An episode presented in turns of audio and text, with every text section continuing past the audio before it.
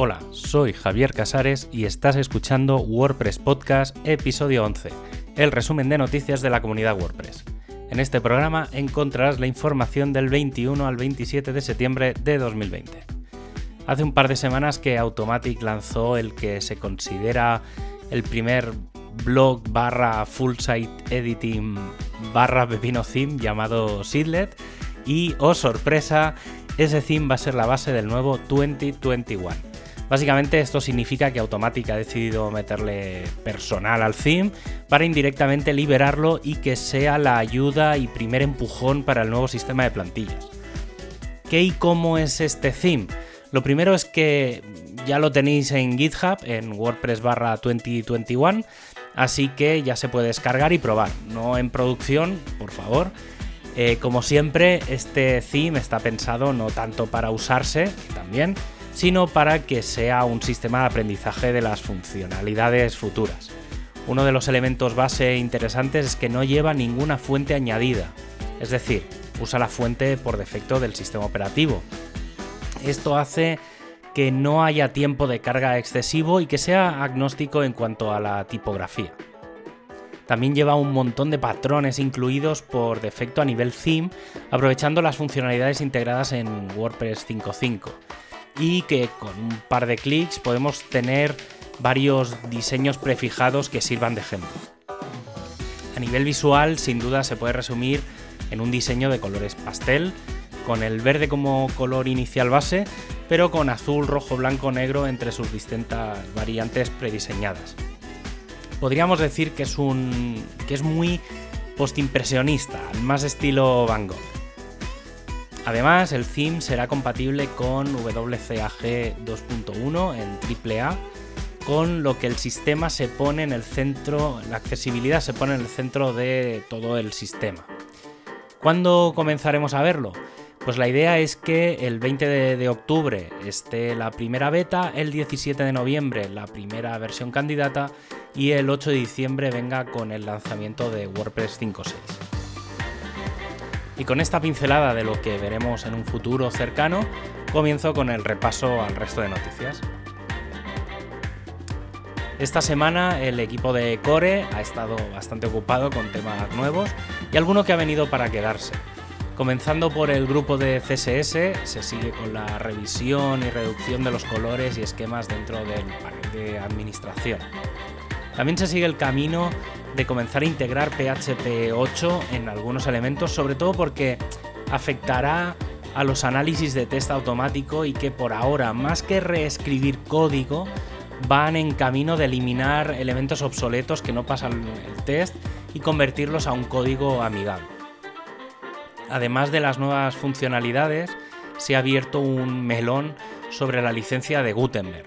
Ahora mismo es GPL como WordPress, pero esto impide que en algunos casos pueda ser utilizado principalmente en aplicaciones móviles. Y es por esto que se ha propuesto el uso de una doble licencia, que sería GPL más MPL. Parece que se hará una consulta entre los desarrolladores que han contribuido y que en cosa de un año eh, se producirá este cambio. Otra propuesta que ya hacía tiempo que andaba en el aire es la de la autenticación nativa de la API REST, ya que ahora para la lectura es muy sencillo, solo hay que hacer la petición, pero para hacer cambios necesita sistemas externos, pero no hay nada nativo.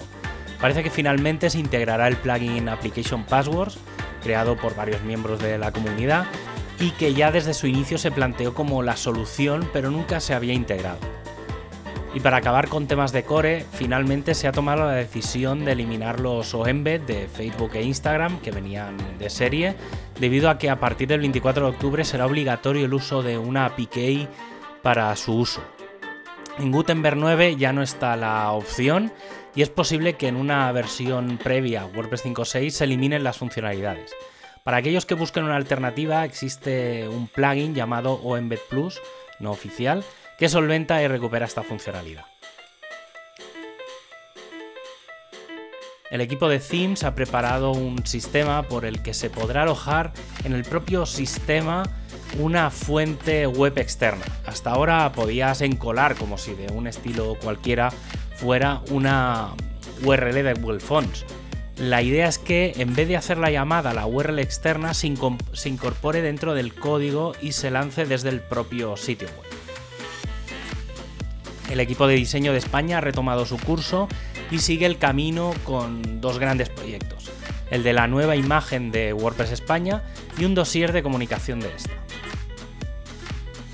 El equipo de accesibilidad sigue enfocado con las mejoras de WordPress 5.6 y con el gran proyecto de actualizar los estándares al Web Content Accessibility Guidelines 2.1. También se ha comenzado a trabajar en la revisión del 2021 y en el feature plugin del Accessibility Statement.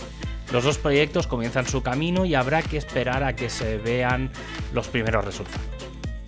Y otro proyecto interesante es la posibilidad de cargar bajo demanda en los lectores de pantalla el contenido concreto de un bloque, de forma que no sea necesaria la lectura de todo el contenido. El equipo de marketing está haciendo un repaso a la nueva categorización de la documentación del Help Hub. Entre algunas de las recomendaciones que están haciendo está la accesibilidad, principalmente con detalles como etiquetar el contenido por versiones, tener una página recopilatoria en la que poder ver todo el contenido publicado por, una versión y la idea de tener la opción de versión actual de la documentación, que sería de la última versión mayor publicada. El equipo de documentación sigue en su trabajo de migrar del códex al developer, quedando migrado ya el 67% de las clases y un 14% de los hooks. Además, con respecto al sistema de enlaces externos, es probable que se revisen todos los handbooks, se saque la lista de los enlaces existentes y se sustituyan por la lista de enlaces aprobados. Del Google Season of Dogs ya se ha movido a GitHub, la guía de estilo, que va adelantada una semana de las fechas previstas. El equipo de móvil ha lanzado las pruebas de la versión 15.8 tanto en Android como en iOS. Se va a poder se van a poder ver las previews de las imágenes en más entradas y algunos cambios en el editor como la alineación de bloques que no las tenían o el redondeo en el bloque de imágenes. Y como despedida, quiero recordarte que tienes todas las noticias y enlaces en wpnoticias.com y que puedes escuchar este podcast en wppodcast.es. Un abrazo y hasta el próximo programa.